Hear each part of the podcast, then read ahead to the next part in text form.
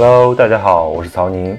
闲宁期是一档由我主持的生涯访谈类播客，欢迎跟我一起走访各行各业有趣的灵魂，倾听他们的故事，启发自己的人生。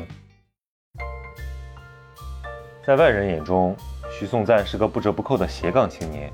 他是学者，靠着宗教学与人类学的滋养，游走在世界各地，田野调查、论文、专著、演讲，一个也没落下。可他又是个生意人，做文化创意、知识付费、少儿教育。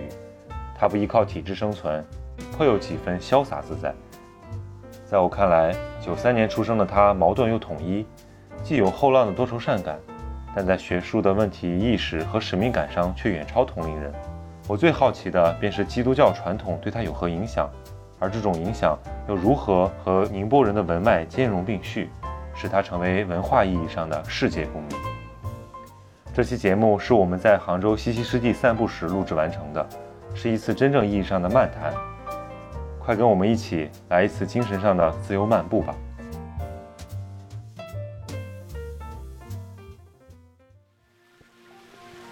那个是宋徽宗吗？还是宋高宗的一句话？西溪且留下。对他以前坐着船经过这古代的时候，经过这一带的水乡嘛，他就写了这句话。所以呢，这里叫西溪啊，然后那边有个镇叫留下镇，留下镇就叫留下镇啊。精巧，我觉得跟。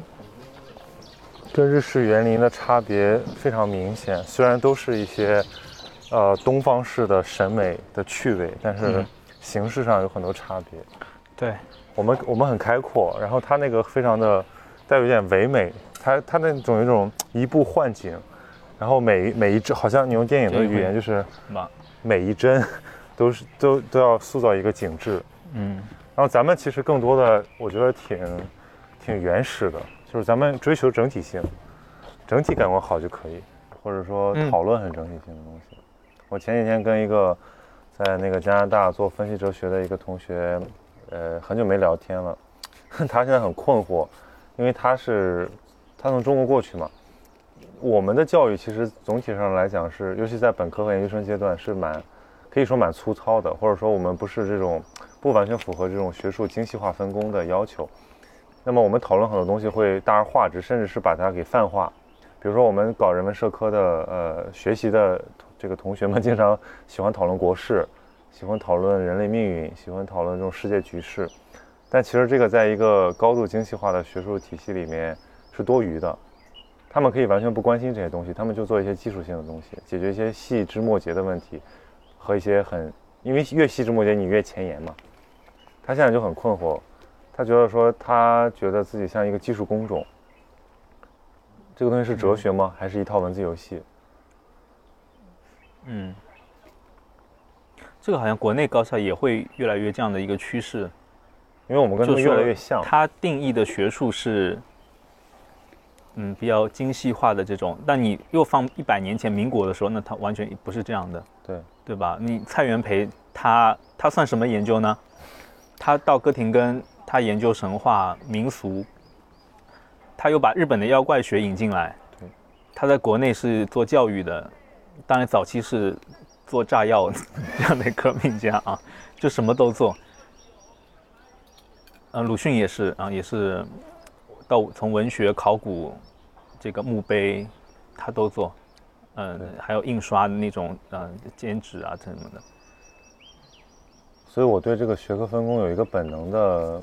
抗拒就是经常会听到一种说啊，我是学文的，你是学理的，或者说啊，我是搞社科的，你是搞文史哲的，嗯，这好像就是画地为牢，大家都觉得说我这不是我学科的事情，我我也不用关心，我也可以不懂，然后我就要用我自己的这种理论工具来来分析就可以了。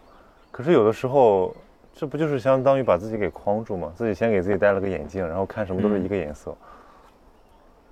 嗯，我觉得应该回到一个人的一个角度，就是你作为一个人，你生活在人群当中，生活在自然界当中，你有一种本能的好奇，嗯，想去了解它，那你可以同时动用很多的方法或者工具啊，学科这样来理解同样一个事情嘛。我们现在在西溪里面那么多植物，你可以从植物学的角度，对，可以从艺术的角度。你刚不是说那个有点像莫奈的画？对，可以从文化的角度，这里的竹子，其实到到到最后就是没有任何角度的区分，就是对对对，这个庄子讲道术为天下裂，这个这个本身这个过程已经是对于我们人的认知的一种损伤。我们现在喜欢说什么什么学什么什么。就是他总要借助一个东西出发，才觉得自己有理有据。但其实我们可以完全从感感性和自己的逻辑出发。嗯，就我觉得如果能做到那那那个地步，不受任何的这种知识范式的裹挟，其实是需要很多的修炼的。嗯，很难做到，因为我们从无知到有知，必须要经过一些范式的一些培养。但是要突破这个范式的限制，那就需要很多的。你你首先你要察觉到自己这个范式的局限。这很难的，我经常跟我因为很多搞金融的、搞学经济的朋友嘛，就他们分析什么东西都是成本收益、成本收益。有时候我觉得我说这个，我说这个很有效，但是这个有局限。比如说涉及到人的心理行为就没办法。你比如说疫情之之之中出现了那么多这种有恐慌和这种呃，我们可以说歧视的这种心理本源驱使的行为，你这个很难从成本收益的角度来解释。因为那个人绝对不是理性的，嗯，我们是先给人一个假设，然后按照这个假设去推理。那如果你这个假设根本就不成立的话，那你这些推理怎么会靠得住呢？嗯，对，这个大前提都有问题了。从宗教学上来讲，是不是很多这个东方的文化宗教非常喜欢这种万宗归一？确实很喜欢，对，喜欢整体，因为我我也慢慢有这个感觉，就是比如说我看近代的很多呃，比如说像马一浮、呃梁漱溟，他们在钱穆他们在讨论西方的时候，当然我们承认他们的认知可能是呃不够不够完整的，甚至说他们的那种西学的素养是有欠缺的，但是他们很敏锐，他们察觉到这个东西是分书的，就是西学非常喜欢呃去。通过区隔和分类，然后最后做精细化的研究。嗯，但是我们非常喜欢这种统一性的，好像就像那个要有有统一场理论一样。我们喜欢万宗归一，喜欢道，喜欢追求那个呃万事万物最后根本的那个规律。然后，但是我们对于这个东西过于追求，有的时候就会忽视一些具体的研究，去讨论具体问题。对，这个我我以前思考过这个问题，就是说，呃。很多中国知识分子啊，包括他的宗教的学者、宗教家，嗯，都在追求这个一的或圆的这个东西，圆这个对圆理论的这个圆。然后呢，他觉得追求这个这个这可以是一个宗教学，也可以是一个人类学的，因为他觉得那个是对他而言是根本性的人生的东西，会从里面汲取力量或享受快乐。但是呢，对于西方的很多的。呃，尤其是基督教背景里面产生出来的知识分子，就是说他已经其实很多人，我觉得这里有有一个很大的一个区别啊，就他对于人生的意义并不来自于这个东西，嗯，他是那种救赎性的，就这个东西是在信仰的层面、救赎层面去解决掉了，嗯，而他去研究知识性的东西的时候，他走精细化也好，他并不从那个角度去汲取意义感。那但是中国不一样，中国会觉得说它的意义感是在第二个层面上，对，这是很大的区别。所以你可以理解说，呃，尤其是呃比较古典式的西方知识分子啊，呃或者文艺复兴式的，嗯，他可以从这个跟他们神学是有关系的啊，呃，天主教的荣耀神学也好，或者是那个自然神学也好，他觉得万事万物里面都有上帝的原理或荣耀在里面。他研究一个很细的，都可以是回归到那个圆，对对对，他同样可以去，嗯，获得那个终极性的东西。所以其实你这个解答了我一个长久以来的困惑，就是我当时读哲学的时候，不是要很多那种经典的，要读一些经典的文本吗？我当时翻开这个神学大全的时候，我在想，我说他为什么伟大呢？他讨论的这都是什么东西呢？因为他好像这个圆和一的问题在那里面完全被被忽略或被被遮蔽了。它都是，呃，好像延伸出去了，在讨论细节的辨析，这个到底是不是什么东西？我我当时会觉得很困惑，因为因为我不在那个话语体系里面，对，会觉得那个非常技术性。对，我觉得就是说很，我们现在缺一个角度啊，就是很多人是从哲学或神学角度去理解他们写的东西，嗯，但你其实应该从人类学角度去理解，嗯，这是一个生活在西方这个修道院里面的，嗯，然后呢，从小对吧，他可能是十十几代、几十代的信仰传下来的，从小就送到修道院，有些东西他根本不会去怀疑，不会去，嗯，然后呢，他受的教育是经验哲学的东西，然后呢，等他长大以后。哎，他发现说原来的很多解释是有问题的，没有办法完成他那个信仰的一个呃理解，所以他要换一个角度啊，呃，去重新去理解它，就是他那种人生的意义，已经在原来他的那个修道院生活里面已经奠定了，嗯，然后在他再去理解呃各种自然界的东西、社会的文化的东西，所以然后呢，那个结果传到了中国。中国知识分子通过这个去理解他们，会有很多的痛苦、错位，或者是不理解，或者是中国知识分子就觉直接觉得说那个东西就是西方的，其实那只是它的一部分，对，甚至是很小的一部分，对，就是这个就所谓的这个 context 这个问题，很多研究者都没有意识到，就是它的情景、它的时代背景对它的塑造到底是怎么样的，所以有时候我们。我我现在觉得这个问题依然横亘在我们所有现在当代中国读书人的面前，就是这个中西之别，就我们要到底要往哪里转，我们的文化往哪里转？呃，要不要转这个可能大家普遍有共识了，觉得我们这是一个文化的重塑期，或者说一个在吸收西方文化的一个过渡期。但是我们到底要怎么转呢？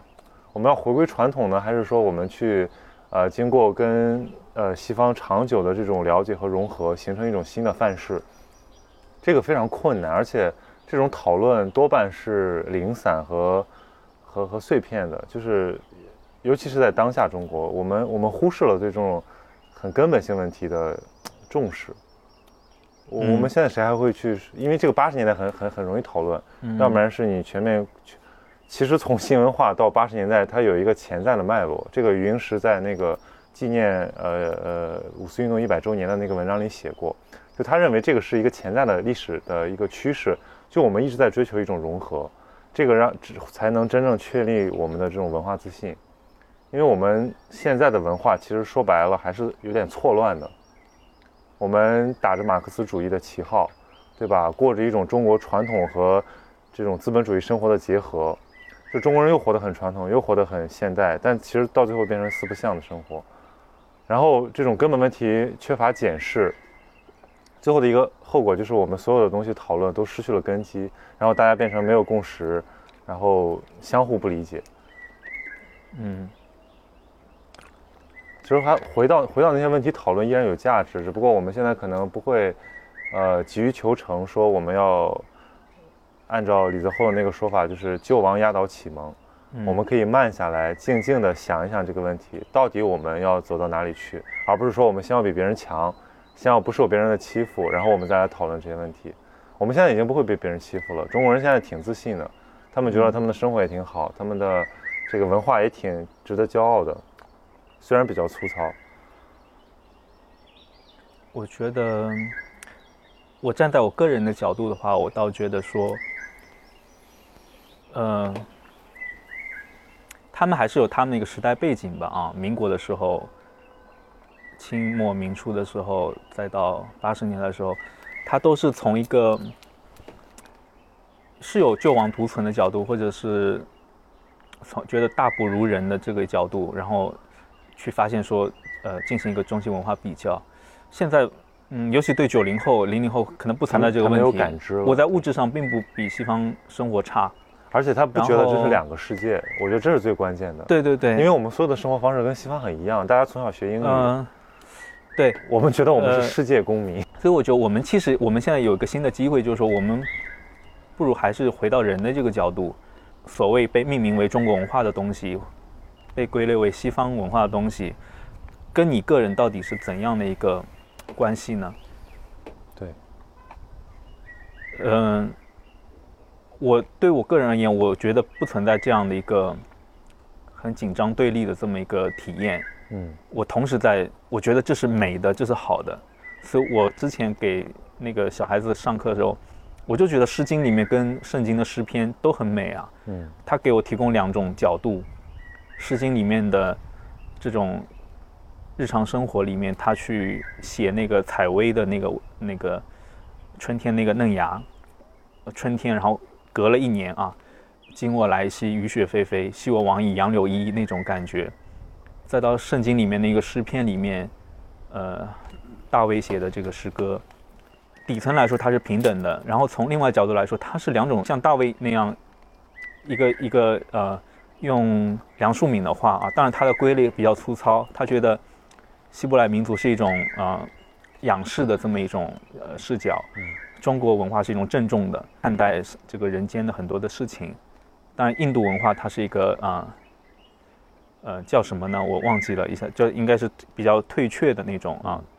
西方的现代文化是一种足球的文化，那对于我一个个人而言，我觉得性格比较温和的，或者我，嗯，生活比较幸福的这样一个人而言，我觉得他们同时都会在滋养我，去看待我我之外的这个世界是什么样的，包括他跟我之间的一个关系。嗯，那对我个人而言，我就没有这种中西文化很对立或者是很冲突、很二元的这种体验了，这就。我觉得很多事情就瓦解掉了，因为我们读书的年代还是受了很多，包括现在在世的很多有影响力的学者也好，或者说作家也好，他们的呃呃知识结构也好，他们的这种世界观也好啊，还是还是受到那个年代的影响。对，他们基本上还是发生在一个呃有一些救亡图存的影子，但是又有一点呃不自信，然后要要在一个中西之别之中寻找。位置的这么一个阶段，所以这个会带来一些惶惑感。嗯，那么他们就会说，比如说我们要突出自己文化的一个优势、优越感，然后它是建立在一种比较视野之上的。但其实从包括我，我很认同你刚才那个感受。就我现在觉得我我完全不需要比较，我可以把它当成一贯的，这个都是人类的文明的财富，我可以完全忽略掉这个呃民族、国家、种族的这个差别。去吸收它，就民族国家本身也是一种建构起来的一种观念嘛，而且时间非常短，而且非常它更短，而且非常盲目。呃，它比宗教更短，但宗教也是被建构起来的一个一个一个东西。就我们现在在讲的基督教也好，跟两千年前的，一般被不是一个东西，被别人称作这么一个基督徒的一群人在做的事情，我觉得是两两回事情。对，所以人文的东西，它就不断反思这些东西，回到一个更真实的一个一个一个一个层面上。对，所以费孝通的这几个概括，我觉得依然很有效，而且依然紧迫，就是各美其美，美人之美，美美与共。你能做到这个阶段，我们现在还做不到。我们现在做不到美人之美。我们现在去吸收西方的东西，有的时候是基于比较的一个需求，有的时候是。有一种比较阴暗的心理，觉得要证明我比别人别人强，嗯，而基于基于交流的这种需求，其实你像基于交流的需求，他就不会真正的站在那个角度去理解这个东西，嗯，那怎么能美人之美呢？那首先我们要要理解那个传统啊，两栖的传统，这个我们要下功夫去去积淀，要一代一代的去积淀，然后把它当成一个。没有没有分别的一个学问去来学习，好像要下雨了，就我往里面天有点阴是吗？对对对，走。你看了那本有个法国教授写的叫《走路的哲学》，嗯，他就写古往今来吧，这些哲学家都是散步散出来的。对，这是一个民宿，这个非常日式庭院。对，哎，现在怎么会有这种红叶呢？这是漆树，漆树不是枫树。哦，所以杭州是一年四季有好多景别。我觉得你以后可以转型成一个旅游博主，旅游人文博主。我现在已经能用这种比例的思维来来来思考一些现实中的困惑了。就是以前我们会觉得什么是粗糙的，什么是精细的。啊，什么是对的，什么是错的，什么是高级的，什么是低级的？但是我现在觉得，然后然后我们会有一种复古的，或者说呃就是厚古薄今的，或者说这个今世昨非的，它有很多种的不同的类型。但我现在已经摆脱了这些这些方式的思考了，因为我觉得所有的时代可能都有一些精细的、好的、美的，只不过是个比例问题。嗯，就因为因为人性是共通的，就是每个时代的人他都追求一些，就是精神上有提纯的，然后物质上有粗鄙的，然后只不过这个比例大小和社会风尚的问题。所以其实想开了，这个就觉得没什么大不了的。你活在哪个时代，反正又不是自己能选的，你就好好活着吧。每个人生命都是被被给予的，被给定的。嗯，哎，你觉得你的这个？成长、读书和求学的这个路上，对你比较重要的影响有有什么？就是还是有一点点那种特别的时刻或者特别的人和经历，它对你产生的影响要远重于日常的经历，对吧？就比如说你选择了一个方向，或者说你有打开打开那个世知识世界大门的那个机会，家庭的影响肯定是最重要的。嗯，你。成长在在一个周围都是基督徒的，嗯，都在讨论很不现实的，就相当于是继承了一个问题的，对这个东西，然后呢，让你很早的去看那些东书，嗯，那也是西方最经典的书，那也是一个文本文本精读的训练，而且呢，你确实从里面感到很多的困惑，甚至是痛苦的东西，嗯，然后呢，又有体验性在里面，不单单是知识啊，所以很早就开始。我第一本读的书是十岁读的《天路历程》，嗯，那本来是一个十六世纪英国的清教徒的文学，嗯，但是呢，对一个中国的一个十六岁的呃一个十岁的小孩子，嗯，带来一个就每天边哭边边读的那种，嗯，我终身难忘。他就是影响很大，这个不是一个读我们以成年以后去读一个英国文学的事情，对对，而是他也觉把自己带入进去了。跟那些人一起哭啊，一起这个感动啊，这样的一个经历。所以对我而言，那些你说西方的十六世纪的这个清教徒文学，跟我去读中国的庄子的，我我对我都很会，我都会很感动。对。所以这个影响应该是最大的，我觉得。那这个，那到这种学术学术呃，也不能就是说教育系统里呢？教育系统，嗯，肯定是就要看吧啊。嗯，那有一些，我觉得可能很多教育系统对对我们这代人的影响，可能负面的东西还会多一点。就他会给你一些很粗糙，或者说一些很就是社会思维的一种延伸。比如这个社会强调呃什么金本位、官本位或者竞争思维，它会潜移默化的影响到我们的教育。对，你饿吗？我还好。要吃点东西吗？可以先进去坐一会儿。这个地方。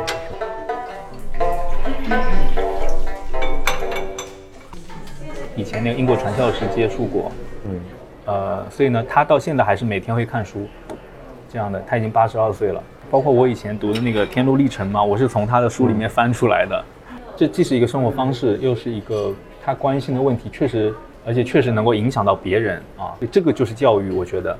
嗯嗯，他有好奇，有关怀，嗯，又有传承，对对，在里面。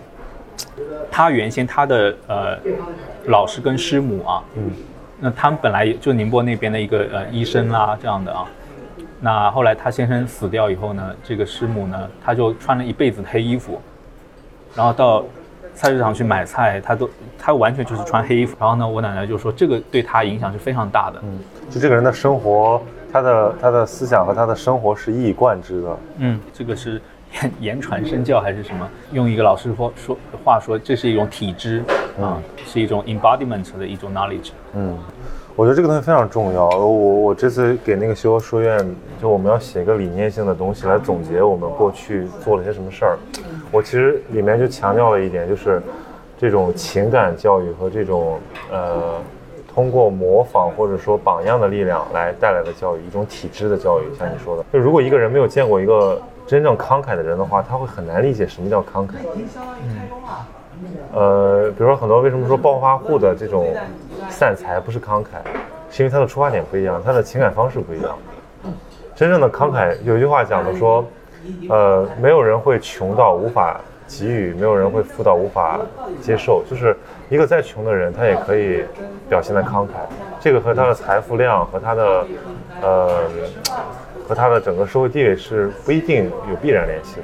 对，对。但我们现在的高等教育，它都有一种误区，觉得说教育是一个文本性和知识性的东西。对，这个很可怕，因为。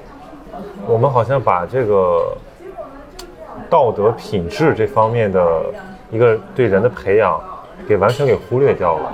然后我们说很多所谓的精英，他无非是在这个知识层面取得了一些一些一些文凭，或者说一些阶段性的认证。我们怎么能保证精英是一个品德良好的人？这个根本保证不了，因为你的教育的内容本身就不包含这部分。你像在古代中国的这种传统的书院，绍兴有一个叫积山书院，嗯，那是刘宗周办的，对，培养了刘宗周、黄宗羲啊这些大儒。呃，他们把心学的这种呃知识的东西跟修身养性东西都结合起来，呃，又是当地的一个士绅，所以在他们体系里面势必肯定是道德伦理是相当重要的部分。那在西方更是了，他的大学都是从修道院产生的，这个话题绕不开。我那天跟朋友说起这个什么宗教生活的问题，我会就觉得说，会不会说从精神生活的质地上来讲，会我们会有什么不同？就比如说，我老是讨论这些什么上帝啊，或者说精神秩序啊，宗教的这种背景，会不会本身就是一种出发点？而不用再像我一样再去寻找一个什么东西作为我生存的这种意义基础，应该会有这样一个区别吧。当然它程度不一样啊。那有些是否定现实的，嗯，或者呢，但是否定现实也可以激发起你对现实的一种思考啊。你你跟一个世俗教育里面完全接纳现实或者是追求现实的，那完全是不同的方向。所以至少跟呃很多宗教的信徒去聊这些形上的问题，或者是。观念性的东西呢，是能聊的，当然也要看他的一个自身的一个状况啊。那有些人他的理念很强，嗯，那也是原教旨的那种感觉。对对对，对，那个跟就跟世俗里面追求某一样东西，那是就一样了，只是他追求东西不一样而已嘛。但宗教教育它是能够激发起人的一种反思性的东西的，现实跟。跟精神性的东西的一个张力，那是确实是存在的。这点我我我很小我就体验到这样的一个很大的一个张力，包括家里的氛围跟学校的这个氛围的一个对比。是因为你觉得你跟就同龄人不太一样吗？那肯定啊，就很不一样。他的话题是讲那些东西，但我家里的聊的又是另外一回事情。嗯。那我就会很困惑，甚至有时候还挺痛苦的。那这也激发我去找书来读，或者是自己去思考这些问题。那就慢慢慢慢，让自己慢慢升华起来了。所以从这个角度上来说，我就觉得，嗯，至少宗教教育或者是宗教生活，在这些层面上应该是挺有益处的。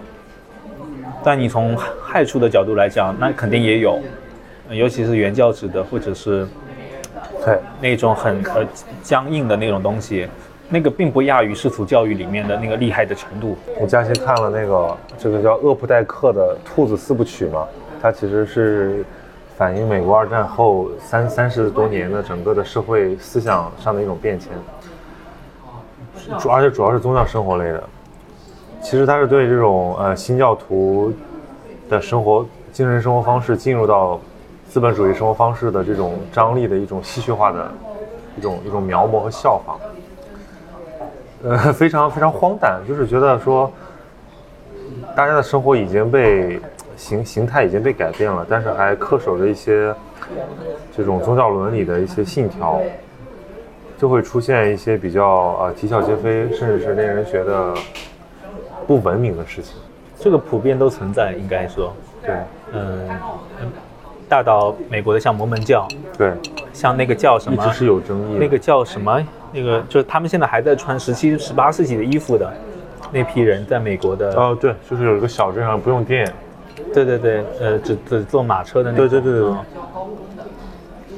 对，然后到中国也是啊，也也会有一批这样的人，就是呃，如果他是一个真的是一个啊，就正向想和整个社会来互动的这么一个团体，他也会培养自己的学者或学问家，从一个内在的理路，把他们这个东西进行一个对话式的一个阐阐述。其实我觉得每因为很多东西是我们外人去看他，去附加给他的。对。从他内部来看，那是两回事情。如果是一个呃健康社会的话，就是所有的团体基本上都会有这样一个过程。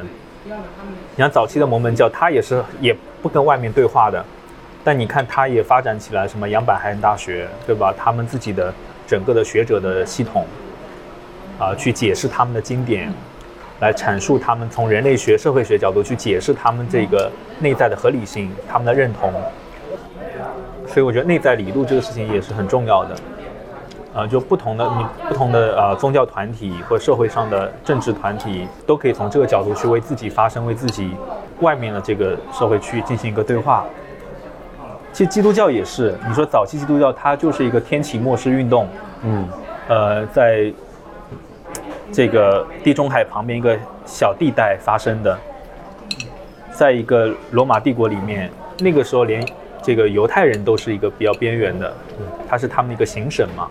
然后呢，在犹太人当中又诞生了一个连犹太人自己也不能够理解的一个天启末世运动。对，而且当时是很多人宣称是弥赛亚嘛啊，耶稣只是其中一个。早期也没有基督教学术啊，对，他就是两个嘛。最早期就是殉道，嗯，所以呢，早期的基督教的东学问都是殉道文学，前二三个世纪啊。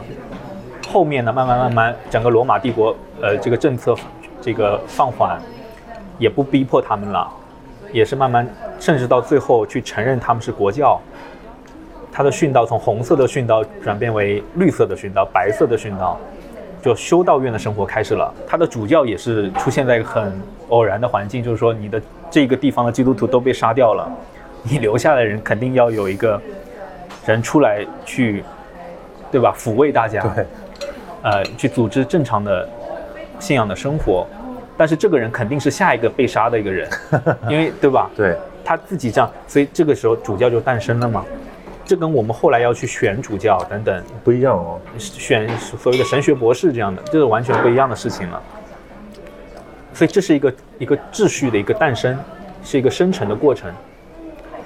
所以从殉道文学到修道院呢，他开始慢慢有稳定的生活、和平的环境。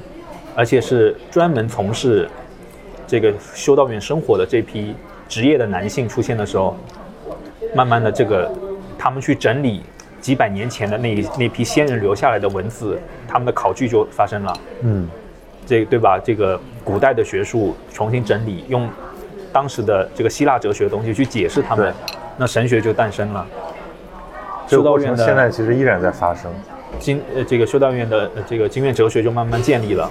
到后来发展出了大学了，发展出现代的学术的体系了。这个是一个很完整的一个一个生成的一个过程，跟现在的很多人去研究新兴宗教如何从一个小团体慢慢裂变成一个，其实一样的。对，嗯，也是一样的。我上次在哈佛住那几天，我有一个很强烈的一个冲击啊，就是它其实是一个有点隐喻性的那么一个一个观察，就是。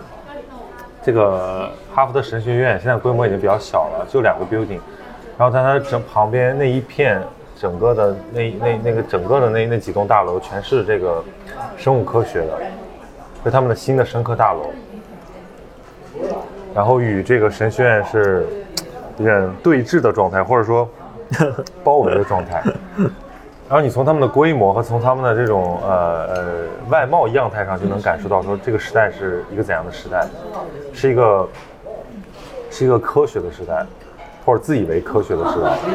嗯，神学从一个在西方从一个主流的一种呃异世界中的存在，变成了一个小众一点、非常非常或者说或者有点封闭化的这么一个一个系统。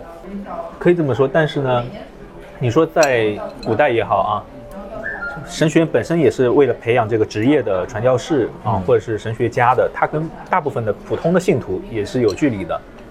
但你说从社会整合的角度来说呢，对普通信徒而言，可能是那种啊，比方说教堂里面的这种呃集体的活动啦，或者在一个政教不分的那个社会里面，对，对他们施加的一个影响啊。就是说它的社会功能啊，就是说它从一个显学或者说一个支配性的学问，变成了一个呃研究型或者说一种，对，它只是在那儿而已。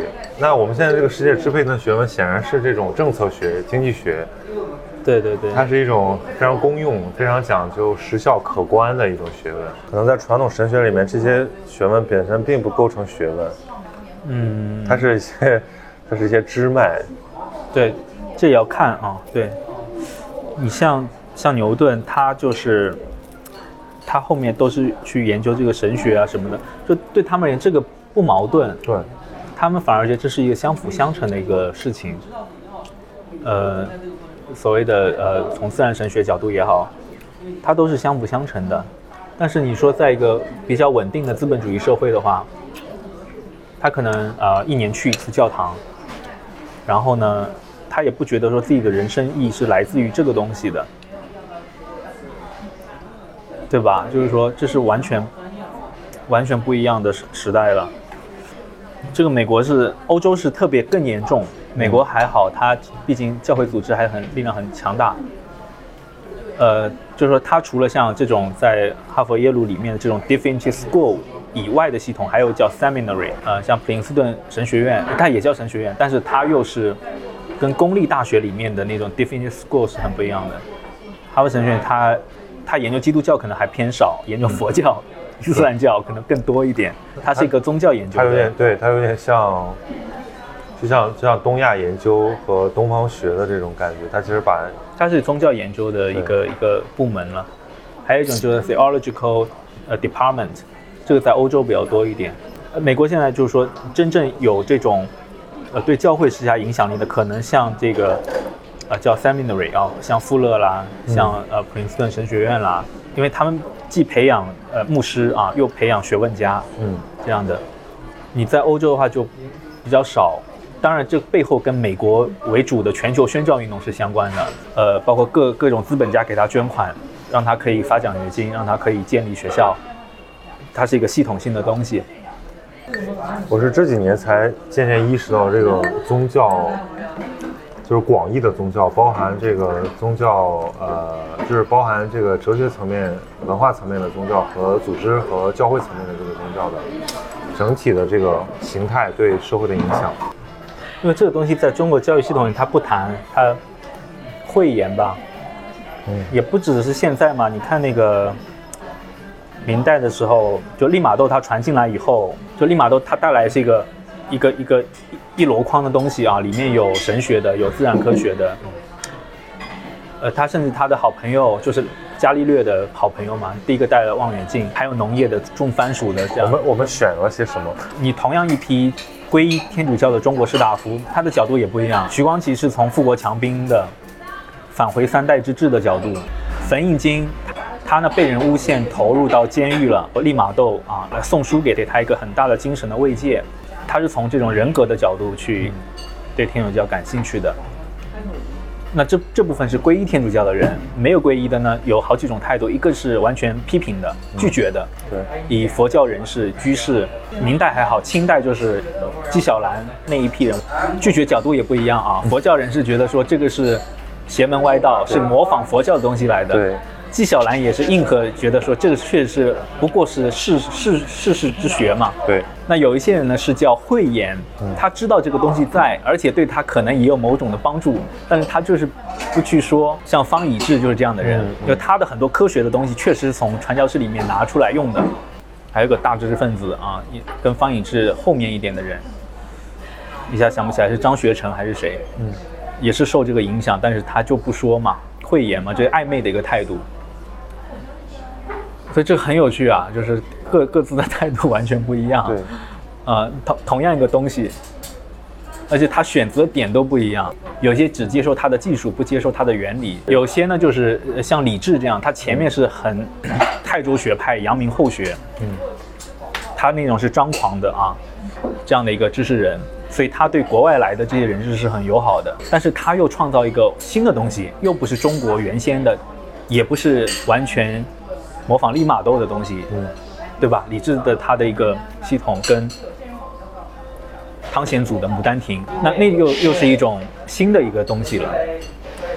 所以同样，那一波的耶稣会传教是一百五十年，在明末清初这一段时间，它激起的各个层面的反应都是不一样的。我之前的研究基本上是从这些角度，嗯，去呈现一个广阔的一个东西，去讨论一个呃全景式的一个对对对一个时代扫描。对对对对对对。这是马兰头，这个很不错。这是传统的江南的菜，江南的作家都会写到这个马兰头。对，从鲁迅到郁达夫。我以前在上海最喜欢吃一个这个酒糟草头。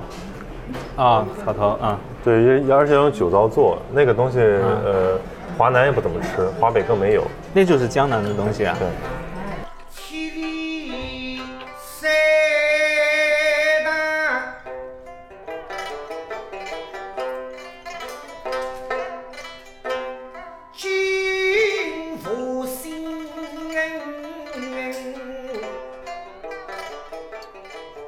我自己对自己的认识就是，我对传媒感兴趣，对这个呃教育感兴趣，这个背后逻辑是相通的。呃，你从一个个体发展的角度来讲，它是对影响力的渴望；然后你从这种求知的角度来讲，其实你是希望在一个交互之中，你不仅作为一个呃知识本身有价值，而是你作为参与这个社会构建构的过程中也有也产生价值。啊，这个这个对我很重要，就是因为教育也是这样，只不过教育它是更呃个别化和更长期化。那传媒就是相当于你面向大众啊，说白了你是在启蒙大众、教育大众。所以你看，这个梁启超从一个这个呃士大夫，从一个教育人士变成了一个传媒人士，但他不失学者本分。嗯，这并不矛盾，对。所以其实有的时候先知先觉，或者说你这个认知层面上的一个呃了悟。行动层面上是非可以可以非常脱节。比如说，我现在想到这些东西，我觉得它重要，可是要把它转化成行动和一份置业，这个对我来讲，不仅对我来讲是困难的，我觉得对当代的很多这个知识分子和这种读书人来讲都是很困难的。就慢慢积累嘛，你不一定一上来就是有影响力或什么，你可以慢慢积累嘛。你修回书院这个可以好好做嘛。对，呃，嗯。这个就是通过呃，就有点像朋友谈话一样，只不过这个是说，你找一些更年轻的朋友，你们进行一个长时间谈话，长时间洗脑。不过你这个是挺难的。那如果是从知识上啊，反而会简单很多，就是看书思考，对，就是反思当下的各种各样的现象，那可能会更容易一点。对，但它毕竟是一个个体化的事情。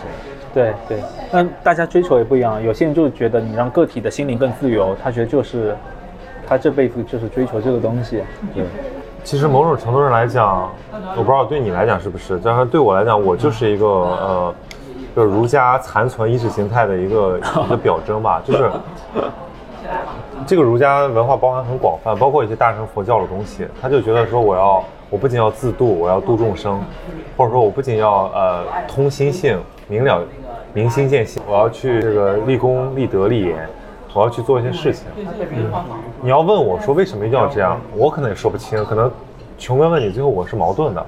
我觉得可能我的力量不，我我心有余而力不足，但是我就是想这样做。那我也是受了这个文化的一个影响。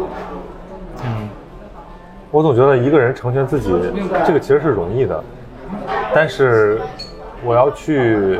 也不是说解救，或者说我要去影响别人，或者说我要去留下点什么，这个是难的。呃，就普通的那种思想吧，就是说很容易了。但你真正有创造性东西，它是可以改变很多东西的。呃，很多的这个思想范式的一个转变，那完全更新了很多人的思考的方向。所谓我们经常说什么哲学转向啦，或者什么宗教学的这个变革啦啊。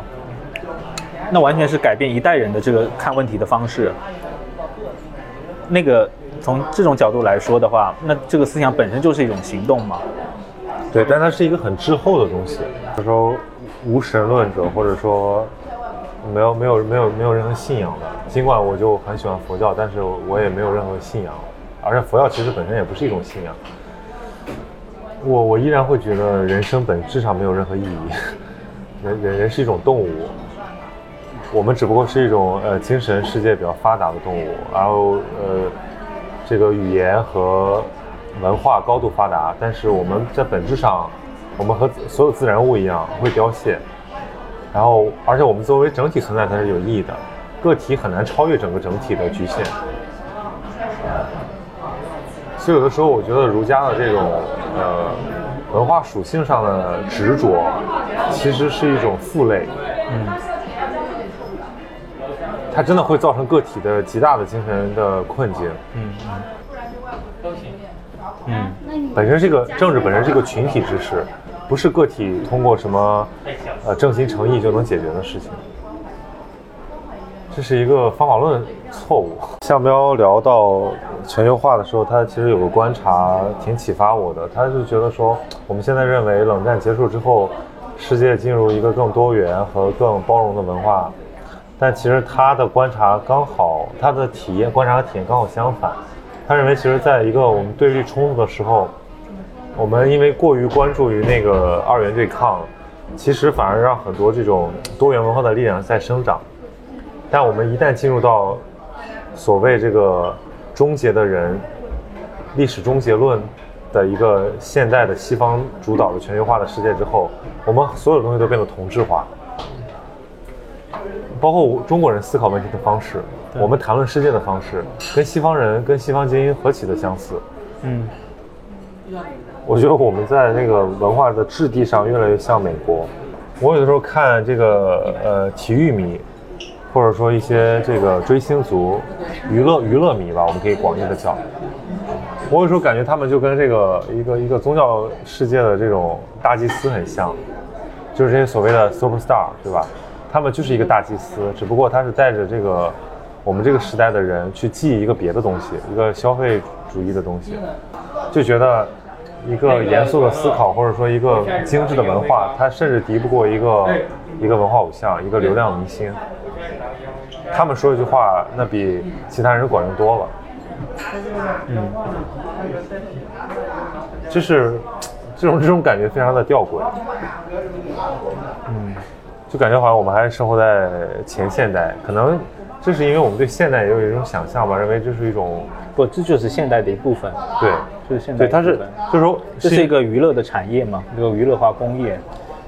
是不是？是因为，是因为我，我，比如说，如果从书本上理解现代，那么现代是启蒙意义上的现代，是，是康德那种说你运用每个人的理性去思考，去组成由理性的个体组合成的集体的现代。但是问题是，这不是现代生活的本质。我们现在的人过的生活是。我们的人性没有什么多大的变化，但是我们的生活方式又不同了。启蒙是一个过程，是一个动词。可是我觉得这个东西不是某个政权的群体的责任，因为这个是很难统筹和规划的。文化不是说你们必须给我长，你必须给我开花，这根本是做不到的事情。但如果它作为一个呃权力集权力集体，它它遏制扼杀那些东西。它破坏这个整体的生态，那就会造成文化的一种凋敝。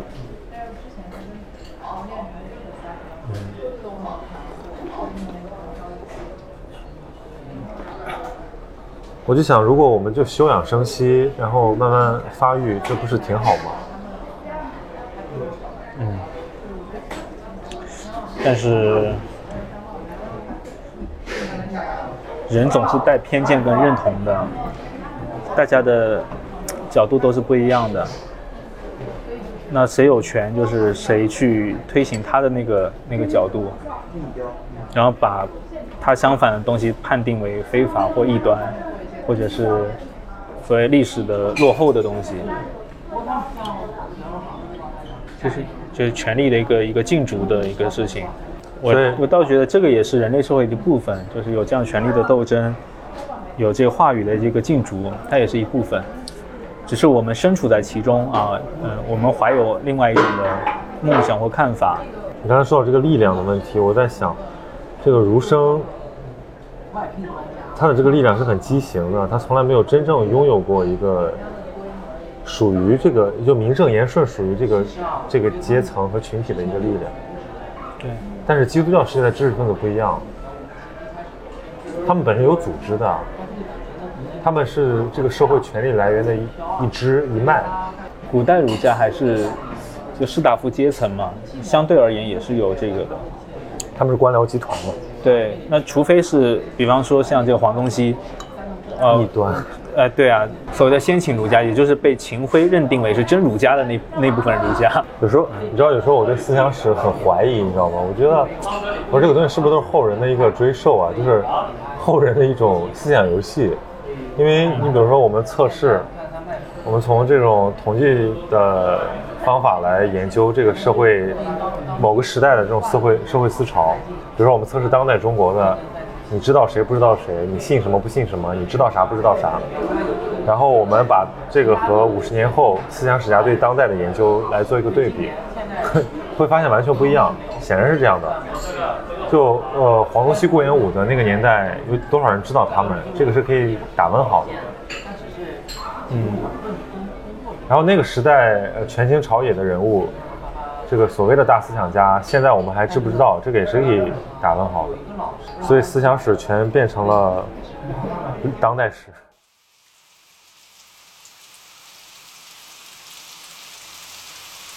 下雨了吗？好像是。哇！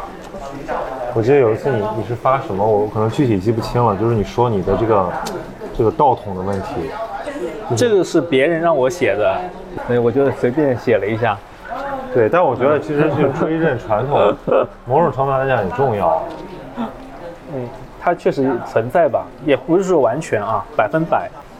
真正喜欢上读书，就是十岁那年看了《天路历程》，每个晚上边哭边看的那个那个经历，那是很印象深刻的。然后我从那本书开始读圣经，开始读那个美国的那个叫什么《汤姆叔叔小屋》，就讲南北战争的这个黑人的命运的。然后我再去读这个，还是十七、十八世纪英美文学里面那种，呃，那种小说啊什么的，那给我就打开了一个一个窗口。然后还有几位就是中国本土的这个神学家，呃，像尼特生啊这些，他们的这个书，可能现在很多观点跟他们不一样了，但是他们算是一个引路人吧，嗯，让我见识到说，哎，在。这个学校教育以外，还有这么不一样的一个世界，那完全是天南地北的了。但是那个世界呢，又能够让我感动流泪。那反而学校里面东西从来没有让我这样的经历过。当然也有家人的鼓励啊，嗯，但是那是次要的情，因为你有家人的事情，他们可能就把你限定在基督教的领域里面了，你不可能对佛教，对于其他的人文的世俗人文的东西会感兴趣。但。从个人的角度来说，这些都是相通的，都是在讲同一个事情的不同的方面嘛。对。所以我是从这个角度去谈道统，我不喜欢道统这个词。就以前呢，很喜欢拿捏这些概念或者说一些理论，但是最近，首先我自己的感官经验，包括我做这做做做做记者之后的这个感官经验，就是说，理论归理论，生活。比这复杂的多。然后，呃，研习了佛教之后，更强烈的感受就是，就是人不能被名相所误。这些名相之学有可能比，呃，无知更可怕。就像你说你对道统的讨厌，其实我我我我同样是因为我觉得，一个人刻意标榜这个东西，如果他没有干没有其他的东西是一种身份上的认同的东西。对，跟一个个人的心灵的可能有有差很多。是。就就是说，对他作为认同是有有价值的，但是如果一个人把这个成为自己的一个标签，比如说谁谁谁的弟子，就很多人打这种名名号在那晃嘛。我觉得这个没有什么价值。尤其宗教吧，我觉得不管佛教、基督教，因为宗教本身是一个很细腻的东西，它的体验也是很很这个复杂的，所以呃，体验永远都是比这些理论东西要更重要。而且你有了体验，你再去看那些理论，那完全不一样了。对，现在就是所谓叫文化基督徒或文文化佛教徒嘛，他就是，呃，知道很多的这个宗教历史的东西啊，理论的东西，神学佛学的东西。但这个跟它里面那种体验的那个东西，那是很不一样的。因为对于我个人而言，我被给定在这个宇宙里面，这个具体的中国杭州这个地方，一个是家庭的给定的一个文化的东西，一个是我自己去找来的这个世界里面的某一部分，他们都都在同时影响一个人的思想跟他的行动和生活方式。我就是站在个体的角度去同时看待他们这些东西。然后把它给这个呈现出来，这个事情跟我，我就是立定为一个基督教学者去看另外一个佛教东西，那个完全是两回事情。对，他不是为了为了研究而研究嘛，对吧？那个事情叫护教，对，基督教早期的学术，一个就是殉道文学，一个护教文学。嗯，护教就是向别人证明自己的信仰的合理性，所以要有神学，用希腊的东西来论证自己的合理性，跟希腊的哲学家去对话。对。现在很多都是护教文学，不是说基督教是这样的，对吧？那可能佛教也是这样的，或者是呃共产党也是这样的，知识分子有些也是这样的。是啊，立场先行。哎，少讨论主义，多讨论问题，这个才对。哎，其实那你觉得，呃，你对自己的一个理解还是，其实我觉得挺学者本位的。或者说一个研究者本位，那你觉得你这两年的在做的事情，在你的整个这种学术生命里面，它有什么价值？或者说它对你有什么养分？养分就是有好几方面吧。一方面就是说，我完全不依赖于体制，对我我可以做生意，而且我也觉得做不错。我目前公司可以养我十年，就我完全不用做别的事情，那我就可以，我有很多。独立的可能性了，这是一个基础性的东西。我我可以去玩，可以去自己写东西，对吧？他给我一个支撑嘛。另外一个就是让我认识到说，其实以前学者觉得说商业怎么样，资本主义怎么样，或者是做生意这件事情怎么样，都是值得去反思的。你甚至可以呃，就是围绕做生意做一个人类学的研究，我觉得会很有趣。对吧？它里面是很多不是说理论的东西，这种习惯是如何被传承、被那个，就是为什么温州人生下来就我刚想说温州人哈，我觉得宁波人也是啊，我们家里都是这样的，就是说这个东西是怎么被潜移默化给里面的那种技巧、那种说话的方式、那种看待东西的那种眼光是怎么被。就你就说新教伦理与资本主义精神，这个到底是研究宗教社会学呢，还是说，你看我们把它当成研究一个群体的文本，不可以吗？也可以啊。对啊，对啊，这个已经有几本这个这个研究了，尤其是温州的那个《中国耶路撒冷》这本书。但那个呢，我觉得还是理论太多。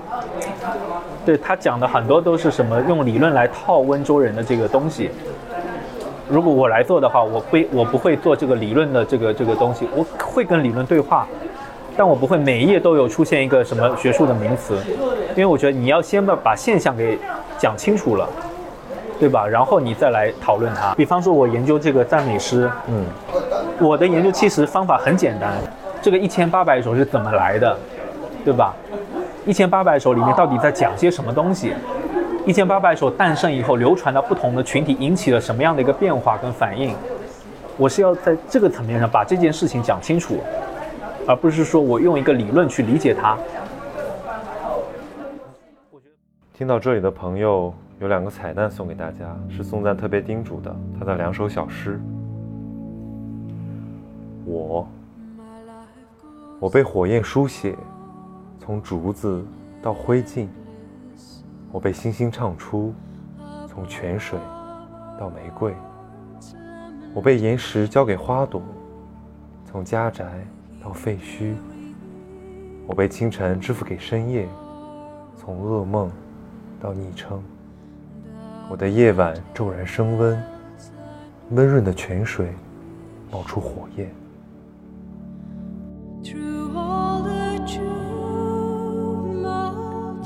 漠视生活，人们侧耳倾听，听一个秘密，在杂音里找寻，屏住呼吸，寂静的听。无花果辞别叶子，燕子急飞，天空忘记抹去国界。人们有互相守密的羞赧，有些声音从脸颊长出来，有些欲说还休。那些嘶吼的日常细节，像婴孩突然停住哭声，像春天收拢雪花。